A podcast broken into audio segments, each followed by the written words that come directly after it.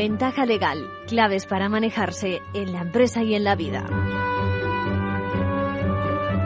Bienvenidos a una nueva edición de Ventaja Legal donde intentamos ensayar ese enlace con la sociedad, el mundo de derecho, la sociedad, las leyes, nuestras instituciones, vamos a elevar la cultura jurídica. Completamos hoy el curso 22-23 y estamos pensando en las secciones del próximo y a fecha de hoy no podemos olvidarnos de que las sensaciones de que poco entendimiento ¿no? entre nuestras instituciones, la política, la gestión de lo ajeno y los ciudadanos que agradeceríamos un pacto de Estado por la justicia como vienen pidiendo tantos operadores jurídicos. Hoy en Manual de Crisis hablaremos de plantearse el despido en periodo de vacaciones. También en la sección del Consejo tocaremos el matiz que supone eh, un arrendamiento, si lo es, de temporada. Y la problemática también de las estancias con los padres durante los periodos vacacionales, tratándose de progenitores divorciados. Pero mm, también quiero ahora que empecemos con destacar precisamente ese desencuentro de bueno, los diferentes operadores con el Ministerio de Justicia. Hoy tenemos eh, que hablar de ese, de ese conflicto. Bueno, en realidad son varios. ¿eh? Eh, conflicto el que hemos vivido los últimos meses entre los diferentes, por ejemplo, jueces, fiscales y letrados de Administración de Justicia. ¿no? Se acordarán de que llegaron, por ejemplo, jueces y fiscales, las diferentes asociaciones, a un acuerdo en materia de con el Gobierno vía Secretaría de Estado de Justicia. Pues bien, a fecha de hoy, prácticamente dos meses después, el Consejo de Ministros todavía, todavía no ha aprobado, eh, de manera que eh, no se hace efectivo ese pacto en materia de retribuciones y que está en el aire por parte del gobierno. Pero no es el único, el único colectivo, les decía, que está con esa situación. También los retados de la Administración de Justicia eh, padecen el mismo mal y da la sensación de que con la urgencia que tienen, pues no se pueden cambiar las cosas en esta, en esta legislatura, ¿no?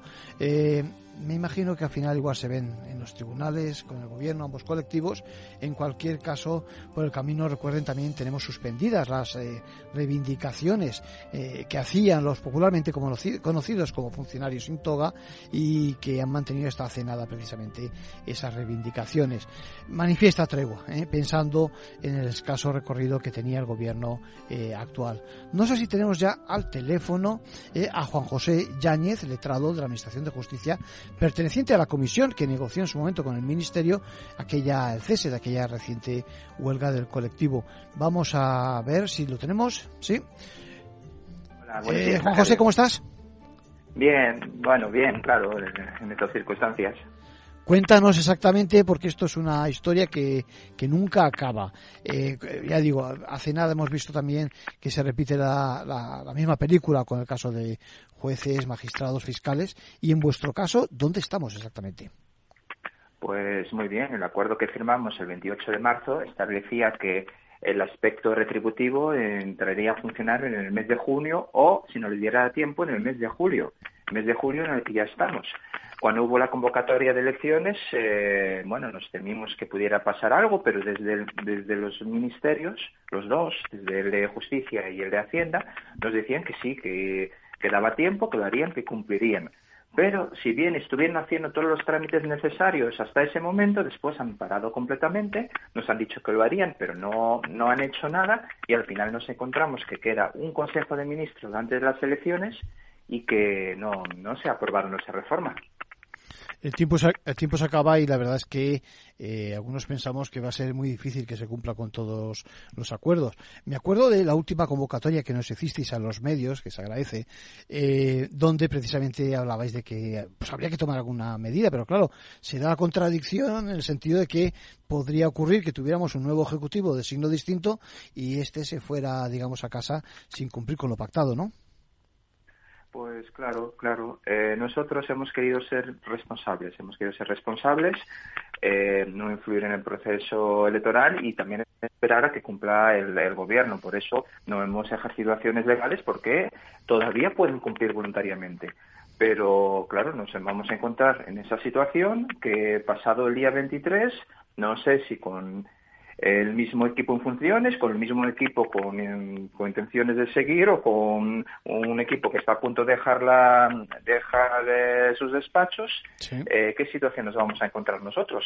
Si vamos a tener que volver a negociar, si tendremos que ir a, la acción judicial, desde luego nosotros no hemos hecho una huelga de más de dos meses que se deriva de toda una serie de conflictos que tienen eh, 14 años de historia, pero que también hubo una serie de huelgas en el año 2021 y todo eso no es para empezar desde cero. Ahí tenemos un acuerdo que ha sido firmado no por un partido político, el acuerdo ha sido firmado por el Gobierno de España, por la Secretaria de Estado de Función Pública representando al Gobierno de España y entonces nosotros vamos a exigir ese cumplimiento a quien esté en los despachos eh, a partir del día 23.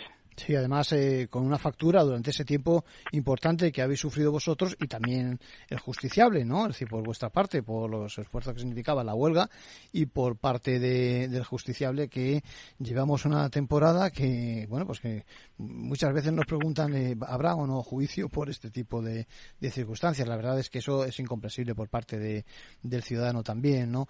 Eh, déjame que te pregunte totalmente, poco totalmente. más. Poco Esa doble factura. Sí. sí Sí, sí, esa doble factura está ahí, evidentemente. La factura económica para los letrados que hemos hecho la huelga fue enorme, en torno a 4.000 euros que hemos dejado de, de, percibir. Y para el ciudadano ha sido mucho peor. Ha mm. sido mucho peor porque eh, se acumularon un retraso al que se debe sumar el, el generado por la huelga de cuerpos generales y prácticamente ha sido un año perdido y no hay ni siquiera expectativa de un, de un plan de recuperación eh, sensato que, no, que permita eh, paliar, paliar esos retrasos.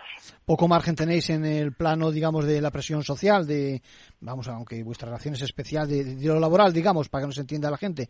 Eh, ¿Hablas de acciones eh, ante la justicia? Sí, sí, sí, claro. A ver, ese es un acuerdo legal firmado, firmado en público, de conocimiento público y, y eso tiene su, efecto jurídico, su, validez y por ahí podemos ir. La presión social, pues iremos viendo, pero yo cuando veo que a, pocos días de presentarse ante las urnas no cumplen un acuerdo firmado en público que todos los ciudadanos españoles conocen, pues no, no sé, no sé qué, tipo de presión social podemos hacer. Parece que le, les absolutamente igual. Yo no sé cómo uno se presenta con un programa electoral que al final son unas promesas cuando no han cumplido algo que es mucho más serio, mucho más vinculado, eh, que se ha firmado. Quizás haya que recurrir a las urnas y contestar como fuera, sin perjuicio de que pudiera, en efecto, solucionarse el tema eh, incluso mañana, ¿no? Un día de Consejo de Ministros y, y, sin perjuicio también de que, bueno, de que, de que, de, de que a ver cómo se cumple. Entiendo que entendéis que en materia de retribuciones contabais ya con el mes de junio también, no solo julio, sino junio, a estos efectos, ¿no? Sí, sí. Bueno, cuando se firmó el acuerdo ellos ya nos decían que ellos pensaban que en junio estaría, sí. pero por, para mayor garantías, para no pillarse los dedos, sí. hemos, se puso las fechas de junio y julio. Ya. Entonces, se contaba con el mes de julio por si acaso, ya. pero es que no han hecho absolutamente nada en el mes ya. de junio y entonces, claro, nos encontramos en esta situación. Están a tiempo de remediarlo, yo creo que deberían hacerlo, no solo, sí.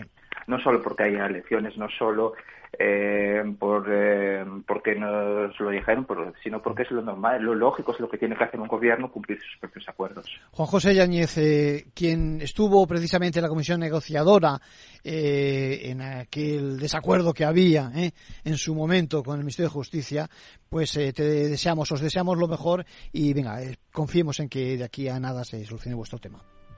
Muchísimas gracias, un abrazo, Arcadio. Un, abrazo. un saludo. Bueno, y ahora vamos ya con nuestros compañeros de la abogacía que nos traen su actualidad.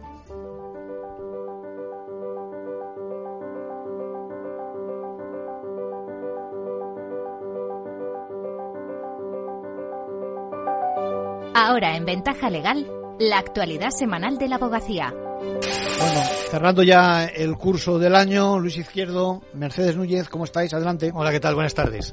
El pasado 12 de julio vivimos un año más el Día de la Justicia Gratuita y el Turno de Oficio, una fecha que los colegios de la abogacía celebraron con premios y reivindicaciones. Hubo concentraciones, entrega de diplomas, puntos informativos, debates, ruedas de prensa, programas de radio, lecturas del manifiesto en defensa de la justicia gratuita y del turno de oficio y hasta carreras. El objetivo defender y divulgar la labor realizada por los más de 42.450 abogadas y abogados de oficio. Y también Claro que sí, reclamar mejores condiciones para que sigan garantizando este servicio esencial 24 horas al día, los 365 días del año. 17 informe del Observatorio de la Justicia Gratuita, elaborado por la Abogacía Española y la Fundación Aranzadi la Ley.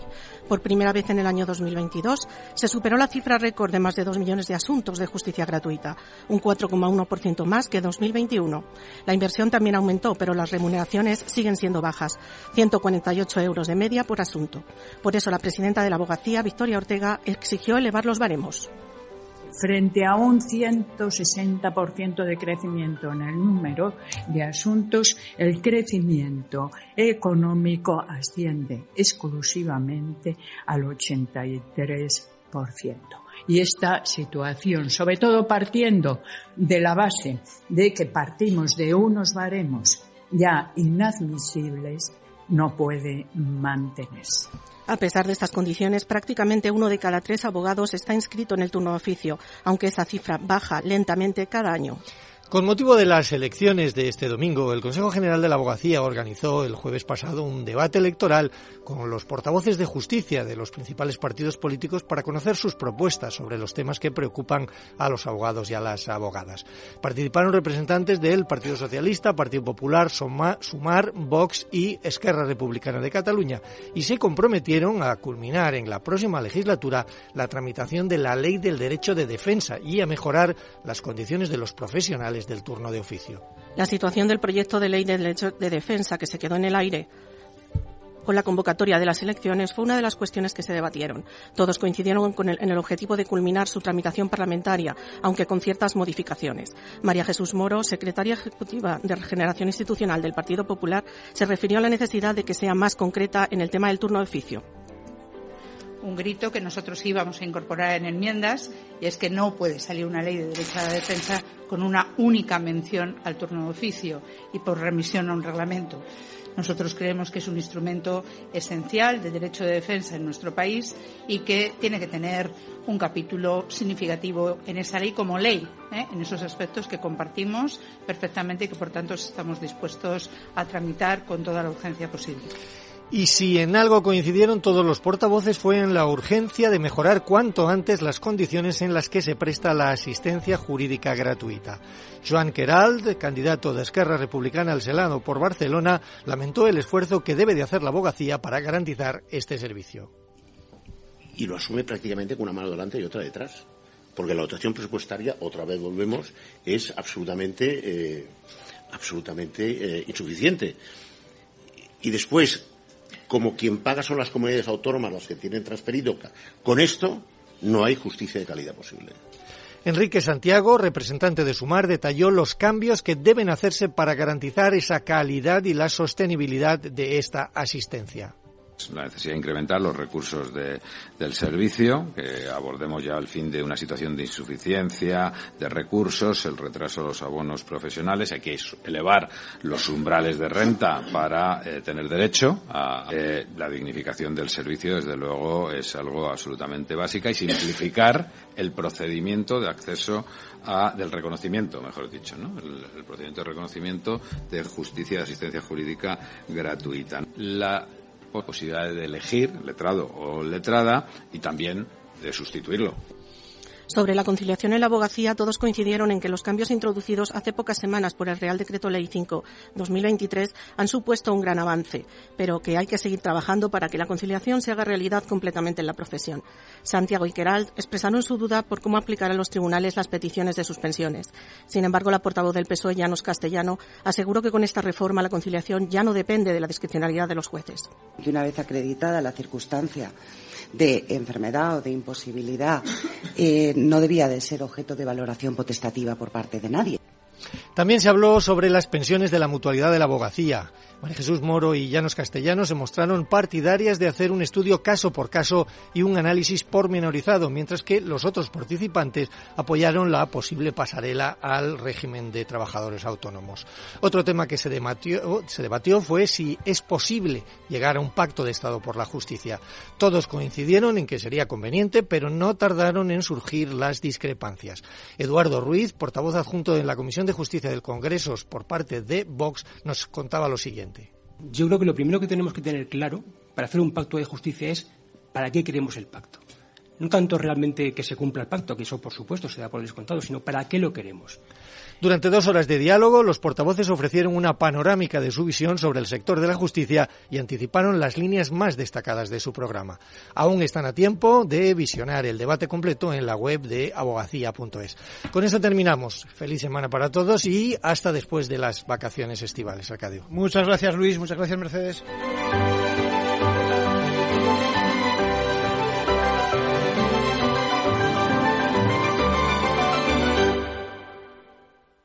Manual de crisis. Reglas a seguir en caso de necesidad.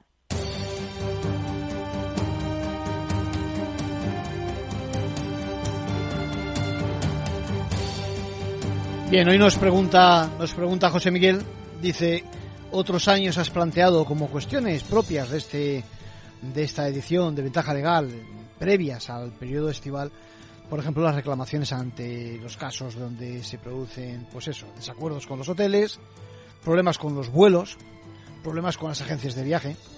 Me dice, han servido de ayuda tus consejos, pero hay algo que me preocupa como pequeño empresario, ¿no? Y en las circunstancias actuales, sobre todo porque no he logrado las ventas mínimas que esperaba en mi negocio, que se trata de venta de ropa al por menor. Se han dado mal, sobre todo las rebajas. Así que dice, te pediría que comentaras algo sobre las posibilidades de despedir a un trabajador justo ahora cuando empiezan las vacaciones. Bueno, pues lo primero, José Miguel, agradecerte tu interés y comentarte que, pues eso, una vez que el COVID y las normas, diríamos, especiales que se crearon con el fin de no desproteger a los trabajadores como consecuencia de aquellos malos resultados que podemos decir ocurrieron en tantos sectores, fruto de la paralización que supuso la pandemia, eh, imagino que sabes que perfectamente se puede despedir a un trabajador Ojo, siempre en determinadas condiciones ¿eh? y en ese periodo que estamos hablando vacacional, su periodo vacacional. Bueno, para eso tendrás que estudiar los motivos, ¿eh? tanto si fuera disciplinario como si no, eh, respetar los plazos, ¿eh? Hacer la correspondiente notificación que sea efectiva, como siempre, importante, y teniendo en cuenta que puede haber cambiado incluso de domicilio en ese periodo. Bueno, y es que a partir de ese momento, como siempre, entra en juego lo que se dice el plazo de 20 días para contestar a tu carta de despido. Bueno, muy importante que dejes claro con qué fecha se produce ese despido, junto a los motivos, tal y como te decía, que respetes los plazos y a efectos de preaviso, sobre todo cumpliendo con lo que diga la ley en su momento, el convenio colectivo, incluso que suele ser más favorable, por supuesto, a esos 15 días. Bueno, en el caso de que la fecha de despido coincidiera con algún día en que estuviera exactamente de vacaciones, tienes que saber que se entiende que los efectos se producen a partir del mismo momento en que se incorporase el empleado a su puesto de trabajo. Así que ya sabes, analiza bien los pros y los contras, resuelve pensando también en los efectos que pueda producir en el resto de los trabajadores tu terrible decisión en ese sentido.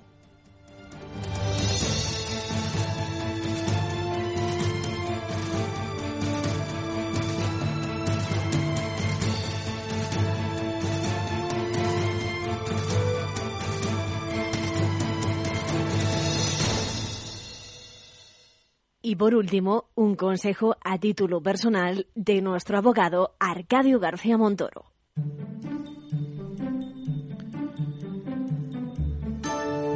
Bien, nos comenta María Jesús en el capítulo de consejos, dice, escucho, escuché vuestro anterior programa sobre la custodia compartida y me pareció muy interesante, es eh, por primera vez, soy, ella dice, eh, por primera vez divorciada este año y dice eh, textualmente este verano será el primero sin mi hija 100% todo el tiempo y me han dicho que en este periodo de vacaciones se suspenden las visitas que no voy a poder verla a la niña. Eso es cierto bueno estoy un poco desquiciada dice y además a eso se suma que tengo ciertas dificultades para hablar con mi abogada. Entiendo que está muy ocupada pero necesito respuestas que dentro de nada llegan las vacaciones. Bueno y aparte está el tema de que el padre vive en Alemania Bueno, lo primero, María Jesús, me alegro de que os sirvan estas píldoras que os ofrecemos. Eh, aparte, y empiezo ya por el final, sabes que las orientaciones que os damos en Ventaja Legal tienen un recorrido muy corto porque lo suyo es que recurráis a vuestros asesores, quienes eh, tendrán todos los datos y que os pueden dar un consejo, vamos a decirlo así, a la medida, ¿no? En todo caso, eh, comparte con tu letrada esos inconvenientes y si no logras resolverlos, pues ya sabes, consulta el problema tanto con el colegio profesional en tu defensa, si lo entiendes oportuno, como con otro abogado que seguro que te va a dar buena asistencia. Bien, me preguntas sobre el régimen con los hijos en el periodo vacacional. Pues sí, mm, tienes que saber que lo suyo es que exista un acuerdo específico para ese tiempo y que en ese caso perfectamente puede modificarse el régimen de visitas, pensando, por ejemplo, en que los niños hagan una escapada con cualquiera de sus progenitores y que no pasa nada en la práctica porque algún fin de semana no los vean, teniendo en cuenta que luego llegará el disfrute, déjame que lo diga así, con la otra parte de la pareja, es decir, ocurrirá lo mismo, pero en sentido contrario, ¿no? En todo caso, repasa el convenio que hayáis hecho, es decir, tanto si fue de mutuo acuerdo como resultado de lo que diga el juez, porque sin duda tendría que figurar el detalle de cómo se comparte a los niños en ese periodo. Y si no es así, de verdad, tenéis un problema añadido, es cierto, pensad que como siempre lo importante son ellos y no vuestros intereses y que debiera de ser un periodo donde aún así pudieras contactar, por ejemplo, por teléfono con ellos o donde sepas, por ejemplo, en qué lugar van a estar durante ese tipo de, vacaciones, lo mismo que el detalle de dónde se pueden producir las entregas y las recogidas de los niños. Bueno, esto no solo se aplica, ojo, a las vacaciones de verano, sino también a periodos de, yo que sé, Semana Santa, por ejemplo, o Navidad, es decir, donde los niños disfruten de vacaciones, por ejemplo, en el periodo escolar. Luego está el tema de quién disfruta con ellos qué parte del verano. Y hay un truco muy habitual, si no llegáis a un acuerdo, eh, los padres, que consiste en que de forma alternativa, pues cada año os turnéis, es decir, que un año empiece uno y luego siga el otro y luego al revés, en el ejercicio siguiente, ¿no? En todo caso, si hay posibilidades de acuerdo, por favor, la libertad está ahí para que lleguéis al pacto, repito, y que es lo más conveniente para que los niños no vean crispación. En cuanto a la posibilidad de que los niños se desplacen al domicilio del padre en Alemania, si no son muy pequeños, es decir, si están por encima, por ejemplo, de los seis años, la jurisprudencia tiene establecido que no hay inconveniente en que viajen, por ejemplo, solos en el avión, en compañía del servicio de de la propia aerolínea, pagada en ese caso por el progenitor que se encuentra fuera del domicilio habitual de los chicos, e incluso que se haga algún tipo de correctivo en cuanto al tiempo que pasen con el padre, o en este caso, si durante el resto del año no fue posible con tanta frecuencia las visitas. Así que, eh, bueno, confío en que lleguéis a un acuerdo y que los niños apenas sufran estos cambios.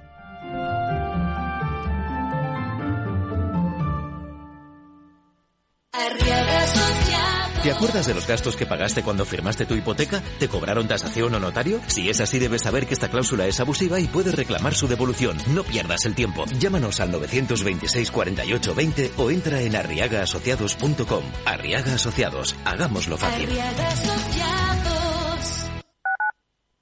Capital Radio, Madrid, 103.2.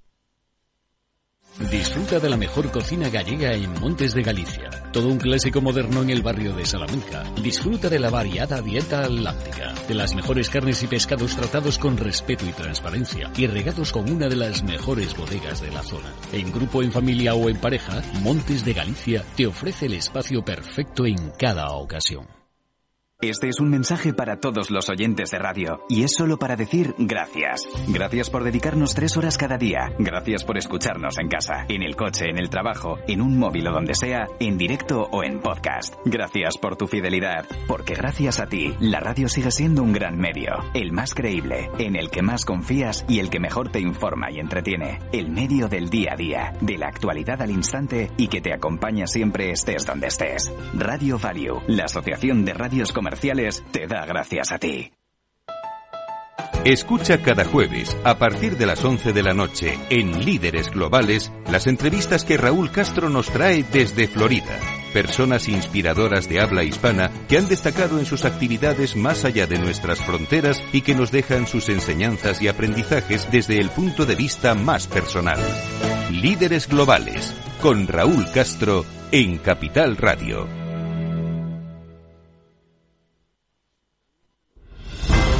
Si quieres estabilidad en el empleo, poder conciliar tu vida laboral y asegurarte una pensión para cuando te jubiles, debes escuchar Empleo Público. Todo lo relativo a las oposiciones, convocatorias, consejos para preparar las pruebas y la opinión de expertos de las administraciones públicas y de la formación. Los miércoles a la una y media de la tarde en Capital Radio tienes una cita con Empleo Público, con José Joaquín Flechoso.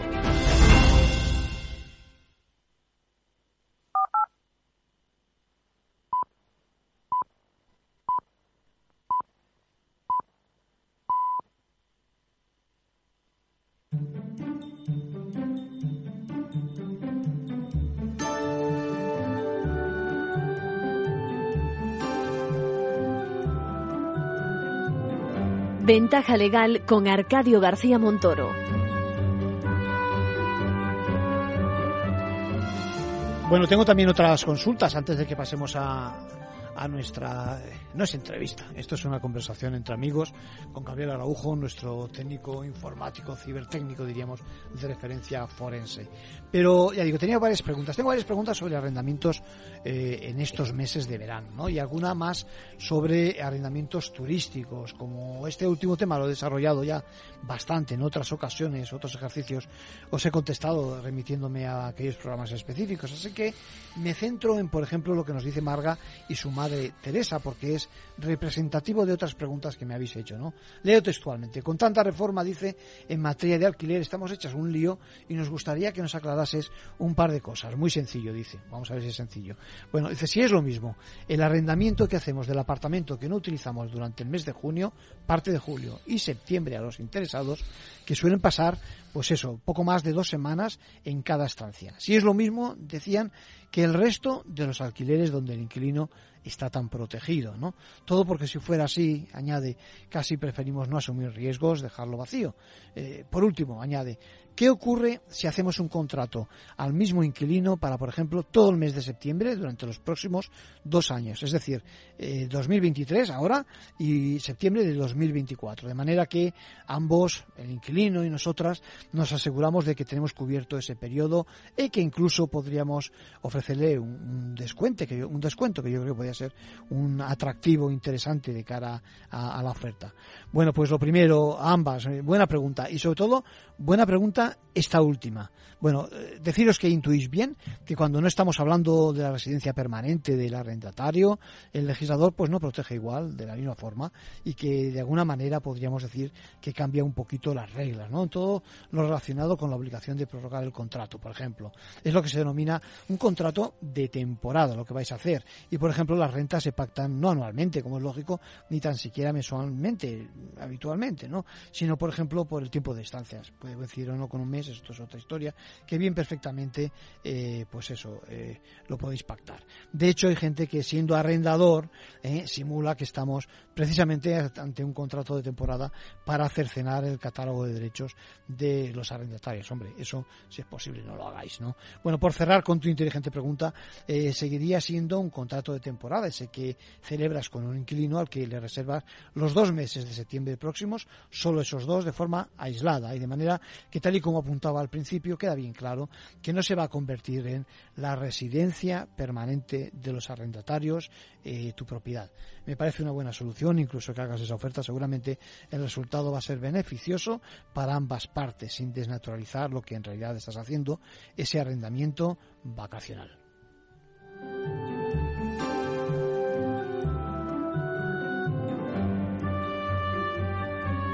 Bueno, y ahora sí ya tenemos con nosotros a Gabriel Araujo. ¿Cómo estás, Gabriel? Hola, buenos días, encantado, gracias. Vamos a darle un par de vueltas. Cerramos casi el ejercicio, ¿eh? ¿eh?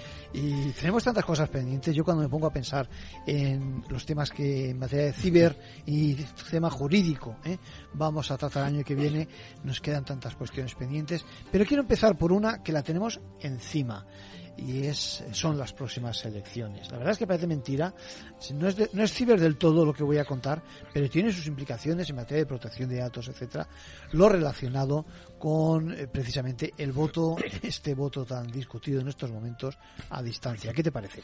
Bueno, recordemos que los procesos electorales es una cuestión fundamental dentro de la estrategia de ciberseguridad nacional. O sea, los procesos electorales además es materia eh, prioritaria dentro de los intereses de la Unión Europea y efectivamente cualquier irregularidad, cualquier eh, mm, falta de integridad de la cadena de custodia de los votos es un materia de ciberseguridad, ¿verdad? Por eso es tan, tan importante. Y bueno, a mí me ha tocado auditar algunos procesos, sobre todo en el 28M, y bueno, los resultados no son nada alentadores, por tanto, bueno, esperamos que, que realmente las autoridades sí que se pongan las pilas en esta importantísima cuestión. Digamos que de alguna forma eh, todo el proceso pasa por el filtro, digamos, del aparato también de la justicia, ¿eh? en esas juntas provinciales, nacional, etcétera, etcétera. Y lo que estamos viendo es que últimamente eh, mucha gente pone una lupa sobre ese periodo, ese proceso, ese proceso tan, tan, tan peculiar y que merece tanto respeto y tanto tutela de derechos, ¿no? Bueno, porque siempre pasa lo mismo. Parecería que la ciudadanía y los profesionales maduramos antes que las instituciones, ¿no? Siempre. Es fácil, es fácil. Sí, sí, sí. Entonces nosotros, claro, estamos muy maduros en esta cuestión, en el sentido de decir, oiga, por favor, vigilen todas las fases, la integridad del proceso. Es muy importante que nadie tenga ninguna sombra de sospecha sobre la integridad del proceso electoral y para eso hay que dar garantía. No es posible que se hagan las cosas como se están haciendo, que no se estén custodiando, por ejemplo, los votos ahora por correo que tú mencionabas, que están en una nave, que no tienen ni siquiera vigilancia, que hay un guardia de seguridad nada más y está, se ve desde fuera, pues apilados todos esos votos. Digo, por favor, realmente hay que tomárselo en serio porque es verdad que los profesionales estamos madurando y estamos intentando realmente poner el foco en esta cuestión. ¿no? Gabriel, eres un ejemplo de un ciudadano que está precisamente interesado y, y porque las cosas se hagan bien. ¿eh? Pero fíjate, el otro día hablábamos fuera del micrófono, bueno, también eh, a través del micrófono cuando creo que hablábamos precisamente del proceso del, voto por correo. ¿no? Parece mentira, a mí me sorprende, eh, echando un vistazo de cerca, que no esté tan, digamos, eh, mejor protocolizado que lo está el procedimiento. De hecho, eh, yo la verdad es que pienso que más de uno que es muy fácil eh, que cometa errores y que por lo tanto quede nulo el, procedimiento, ¿no? Me acordaba, por ejemplo, de, dos cosas, si quieres eh, ponemos sobre la mesa. Que el último de los sobres, ¿eh? donde, saben que esto consiste, hacemos un paréntesis, en que le llega a casa a uno, a los que les esté llegando, justo a última hora, y a ver si a todo el mundo que lo ha solicitado le llega. Digo, esto consiste en que le llega a casa un sobre, un gran sobre, con instrucciones, con las papeletas para votar en el caso de del Congreso, de los diputados y también del Senado, en el caso y con y con las instrucciones, no quiero perder revista, por supuesto, y un certificado donde se dice exactamente dónde eh, tiene que ir dirigido eh, y por qué alguien que está en el censo electoral.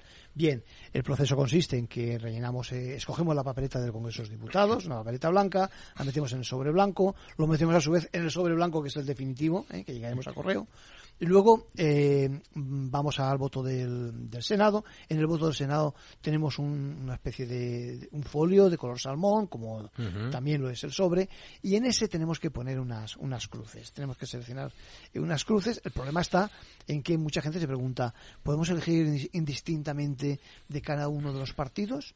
Segunda pregunta, ¿podemos elegir eh, sin seguir estrictamente el orden en el que las ya diré, en el que las circunscripciones que tienen, por ejemplo, tres posibilidades, ¿eh? Eh, nos saltemos por lo tanto al primero de ellos, etcétera, etcétera. Eso no queda aclarado. Eh, por lo tanto, son mm. cuestiones que pueden llevar a, varias cosas. Es decir, en primer lugar, a confusiones. Es decir, ya adelantamos que sí, que uno puede elegir, mm, puede poner una cruz donde le dé la gana siempre y cuando ponga el número de cruces que tenga que poner en cada una de las circunscripciones. Y en segundo lugar, que sí, en efecto puede saltarse, porque estamos hablando de votaciones nominales. Estamos votando no como en el Congreso a una lista, estamos votando a quien queramos dentro de las posibilidades de la elección, ¿no? Pero fíjate, hay otro tema, yo creo que importante y es todo relacionado con, eh, por ejemplo, el remite. Es decir, eh, curiosamente las instrucciones dicen que tenemos que rellenar nuestro remite en el último de los sobres, que es el que al final llegaremos, llevaremos, perdón, a correos, ¿vale? Eh, lo que pasa es que esa, esa, remisión tenemos que rellenarla a mano. La pregunta que se hacen algunos es, eh, ¿queda invalidado el voto precisamente porque no pongamos nuestro remite? Y la pregunta que te hago a ti directamente es ya de otro tipo, base de datos. Es decir, ¿qué pasa con la información que puede ver cualquiera en la que se ve que votamos nosotros, dónde estamos, etcétera, etcétera. Parece que está poco apurado, poco depurado, diríamos, ese procedimiento, ¿no, Gabriel? Bueno, eh, profundizando en lo que estabas comentando, imagínate si no se entiende nuestra letra o, algo, o el o te funcionario, sí, o, te equivocas. Pones un domicilio distinto. Sí, efectivamente, no se entiende. O sea, eh, no, no puede ser eh, esto de buscarse la vida. O sea, búscate que abierto todo eso. búscate la vida, ¿no?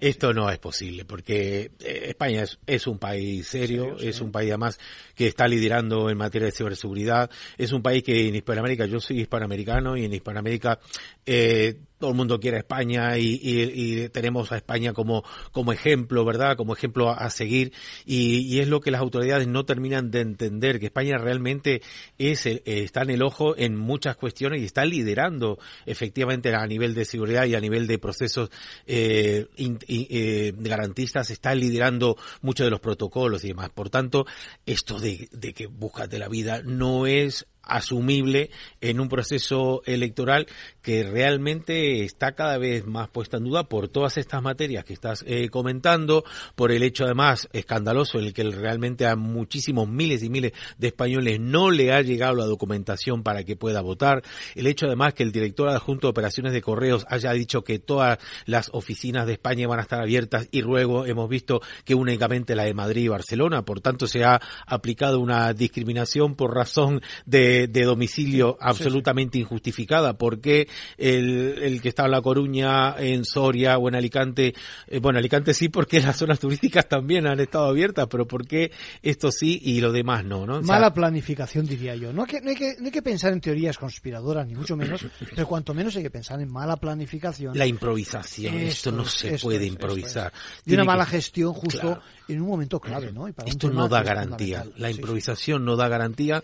Además, como digo, se aplican eh, discriminaciones de, de, manera completamente injustificada y muchos, además, en los medios de comunicación, aquí sí que también tienen mucha culpa, han titulado, y lo tengo yo en captura pantalla, todas las oficinas de correo estarán abiertas en toda España durante todo el fin de semana. y este acabo de leer, me lo has pasado tú, unas declaraciones del alcalde, creo que de Boadilla aquí en Madrid, precisamente donde decía que eso no ha ocurrido. Será un testimonio más eh, seguramente habrá muchos más. Eh, evidentemente eso cómo se corrige. Yo me imagino que eh, si todo se desarrolla bien, que tiene no tiene por qué desarrollarse de otra forma, aún así habrá algunas impugnaciones y cuanto menos para las siguientes, que esperemos que sea dentro de cuatro años y no pasado mañana, se puedan, digamos, ser conscientes de este tipo de, ¿no? de situaciones. Yo creo que esta semana se van a tener que solventar estas cuestiones porque lo preocupante, yo tengo directamente varios testimonios, es que españoles que han querido votar, que han manifestado su deseo de votar por correo, no lo han podido hacer. Y esto es realmente grave porque tampoco lo pueden hacer ahora presencial. Los datos que tengo yo son del pasado viernes, dos millones seiscientos mil peticiones, solicitudes de votos por correo. Es una barbaridad, creo que es el doble de las habituales por la, no vamos a decir si responsable o irresponsable, entra dentro de los límites legales, convocatoria en estas fechas. Y en esos momentos, eh, un millón ochocientos ochenta y cinco mil, algo más, sobres entregados. Es decir, realmente quedan por entregar pues por encima de los 730.000 sobres eh, con fecha digo el pasado viernes lo cual es una barbaridad no muchísimo. Además te digo ayer era el último día y a mí me consta yo tengo testimonios directos de gente que no ha podido votar porque no le ha llegado eh, ese sobre. Eh, lo han pedido el primer día, que fue el 30 de junio, todavía no les había llegado y mucha gente que se ha tenido que ir de vacaciones tenía ya el billete para hoy o para el fin de semana y se ha tenido que ir sin votar. Esto es realmente preocupante. Déjame que cambiemos de tema. Inteligencia artificial, eso que ha invadido. Parece que nos ha invadido el, último ejercicio, más que nos va a invadir.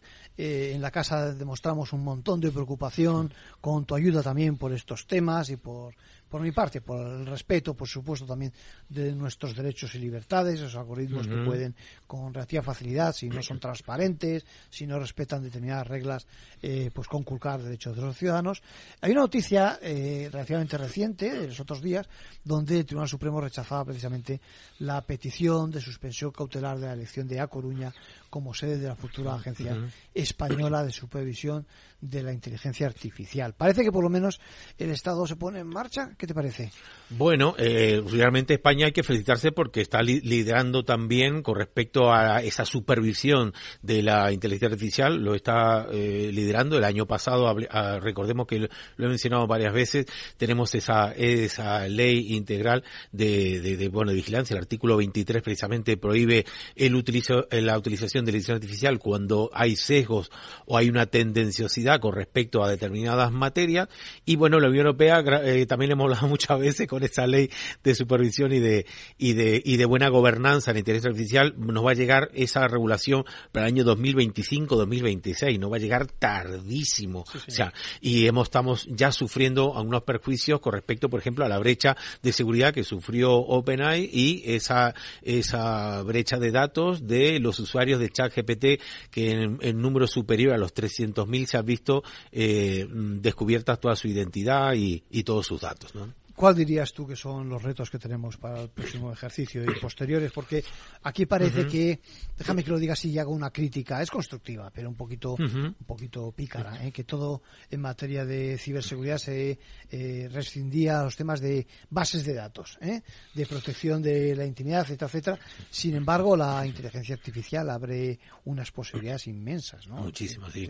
Sí, por eso hay que acelerar los plazos. Ojalá que nos llegue antes del 2025 o 2026 incluso nos decían, necesitamos muchísimo antes para, para proteger a también esos colectivos vulnerables, porque hemos visto y hemos comentado ya muchas veces que realmente la inteligencia artificial tiene un sesgo, tiene un sesgo, un marcadísimo sesgo, y cada vez se va radicalizando más, ¿no? Y está teniendo mucha influencia en procesos muy delicados con respecto al tema de la salud de las personas, la autonomía en la conducción, el tema de los aviones, el diagnóstico, en fin, que hay bastantes procesos muy delicados en los cuales tenemos que asegurarnos que la inteligencia sea eh, plenamente garantista. Con respecto a los retos que nos que comentaba, bueno, eh, profundizar en el EIDAS 2.0. Eh, el EIDAS es la, esa famosa, bueno, la, identificación digital que del año 2016 seguimos con esa misma regulación. A partir del año pasado, la Unión Europea ha intentado entrar en el debate esta cuestión y presumiblemente tendremos este mismo año una profundización no exenta de polémica, Arcadio, porque date cuenta que el EIDAS consiste en una identificación integral de los ciudadanos, que estén ahí nuestros datos financieros, datos de pasaporte, datos de identificación fiscal y también nuestros datos biométricos y datos clínicos. Estamos esto último, vamos. Claro, esto último es lo que ha traído mucha polémica porque dicen, ¿por qué yo tengo que pagar al banco y tienen que saber eh, mis antecedentes clínicos, no?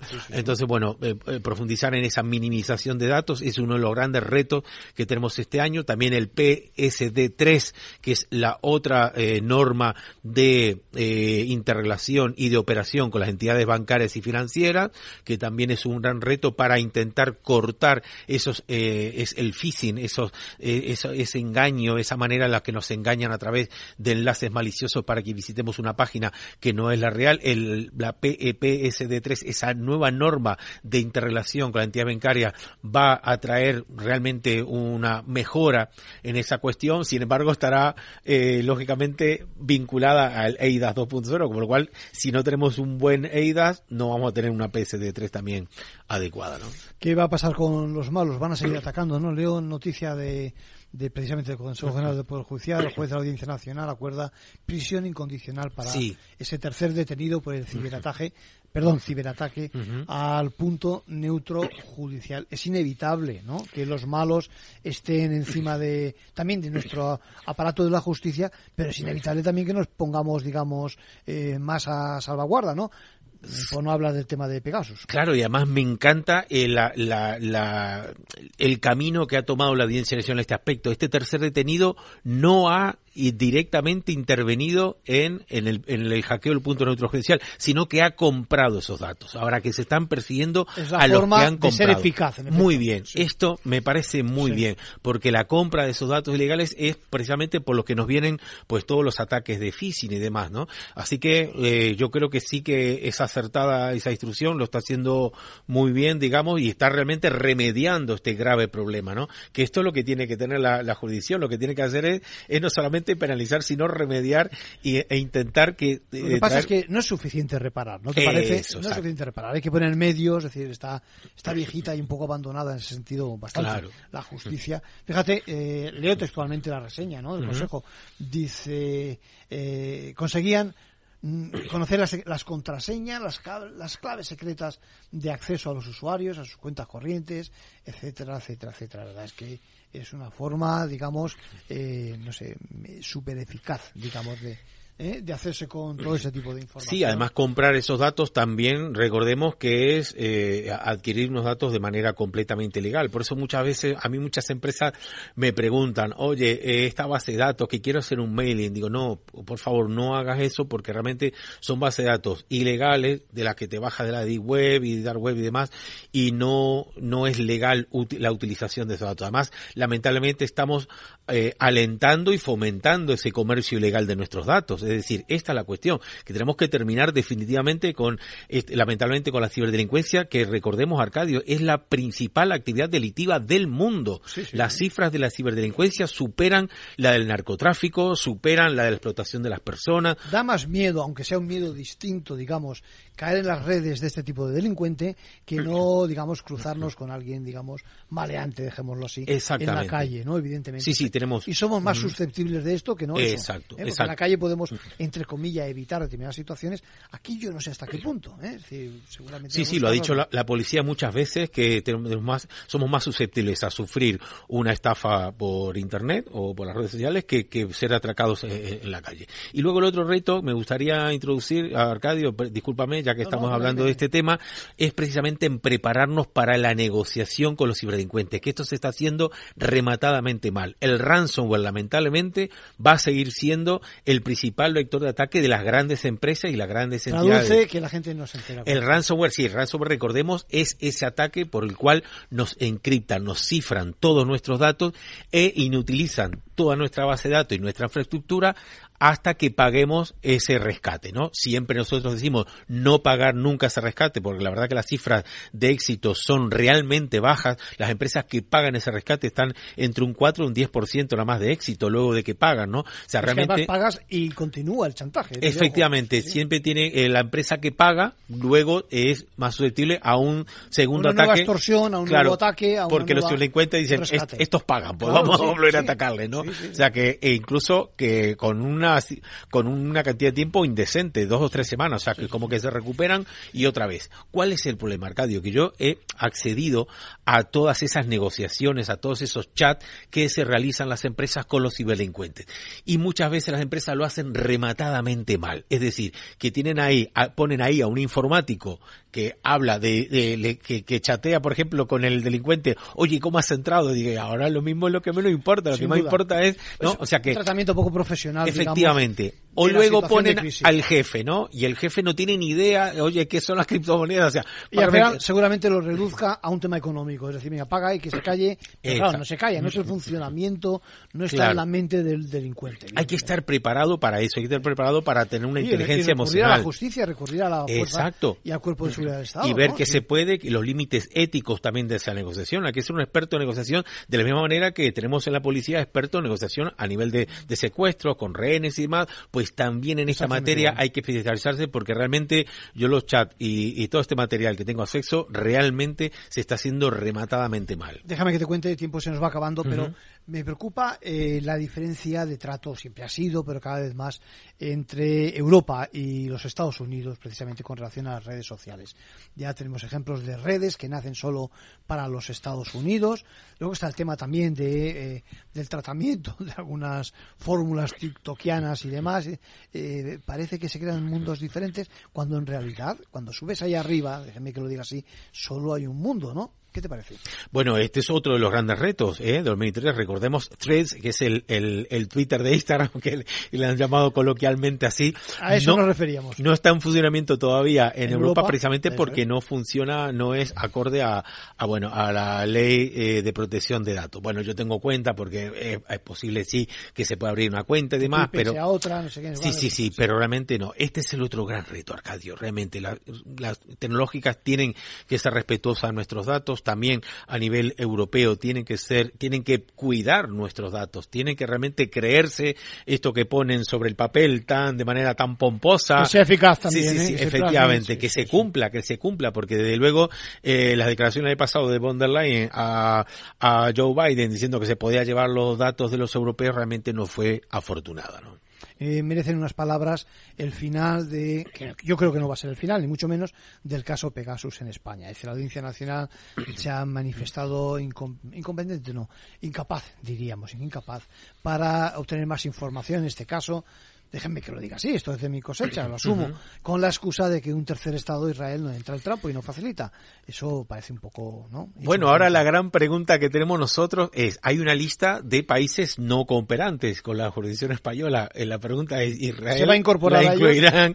Yo creo que no. Pero bueno, eh, en realidad esto de Pegasus fue una muy mala idea, una muy mala aventura que lamentablemente eh, están implicadas las más altas instituciones españolas. Esperemos que sirva para que nunca más se utilice este tipo de software eh, de, parte institucional porque es completamente ilegal su utilización y su anuencia o su aval por parte del Tribunal Supremo también ha sido desafortunada porque excede por completo lo que dice la ley de juicio Por si alguien no lo sabe, estamos hablando de acceder a información de nuestros teléfonos, etcétera, nuestras conversaciones, etcétera, para lo que sí que existe un método judicial, es de, judicial, con garantías, etcétera.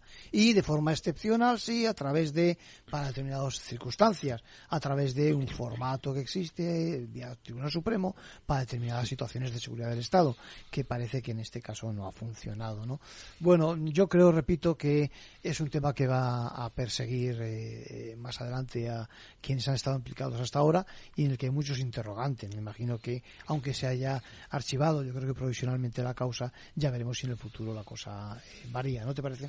Bueno, la, Unión Europea también en este caso ha instado a España a investigar y, bueno... De hecho, da este pistas. Sí, efectivamente. Da pista de por qué países, si bajamos un poquito, ¿eh? nos encontramos al país que puede estar detrás de... Sí, estuvo la Comisión Europea aquí, en la Comisión eh, PEGA, en marzo, y bueno, ha recomendado, pero claro, es cierto que también que si no hay colaboración, si no sabemos realmente eh, si los, los jueces no tienen acceso a las pruebas originales y si Israel se niega a entregarlas, evidentemente no puede seguir investigando, eso está claro. ¿no? Bueno, tenemos un próximo ejercicio interesante con muchos retos. En pensemos que eh, y animamos eh, que eh, más de uno de los que están por la línea que tú estás cultivando y promocionando precisamente de lo informático, de lo ciber, etcétera, etcétera, se apunten a tratar con rigor jurídico este tipo de cuestiones, que se ocupen de esos algoritmos que más tanto miedo nos dan en materia de inteligencia artificial y, vamos a ver cómo sigue la temporada, ¿no te parece? Sí, aunque la verdad duela, nos duela muchísimo cuando vemos esos procesos electorales, por ejemplo, que no están garantizados, pues por lo menos eh, que nos duele, pero por lo menos lo solucionemos. ¿no? Yo creo que sí. Gabriel Araujo, eh, nos vemos la próxima temporada. A todos ustedes nos despedimos hasta el próximo mes de septiembre y les deseamos la mejor de las vacaciones.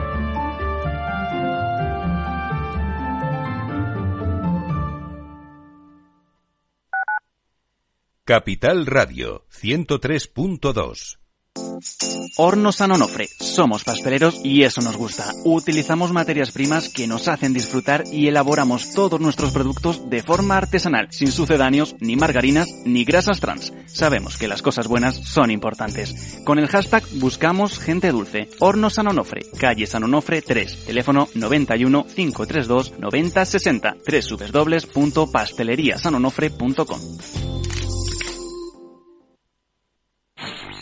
En Capital Radio te mantenemos económicamente informado desde que amanece. Son las 7 de la mañana, hora central europea, las 6 de la mañana en Canarias. Aquí comienza Capital, la bolsa y la vida. Haciendo algún break en el camino. Enseguida, hora trading la hora más golfa de los mercados.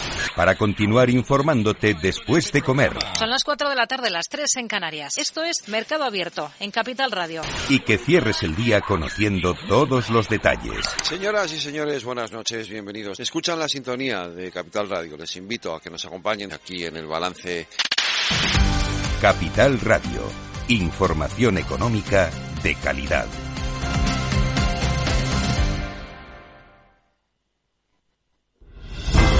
Si quieres estabilidad en el empleo, poder conciliar tu vida laboral y asegurarte una pensión para cuando te jubiles, debes escuchar Empleo Público. Todo lo relativo a las oposiciones, convocatorias, consejos para preparar las pruebas y la opinión de expertos de las administraciones públicas y de la formación. Los miércoles a la una y media de la tarde en Capital Radio tienes una cita con Empleo Público, con José Joaquín Flechoso. Capital Radio, la genuina radio económica.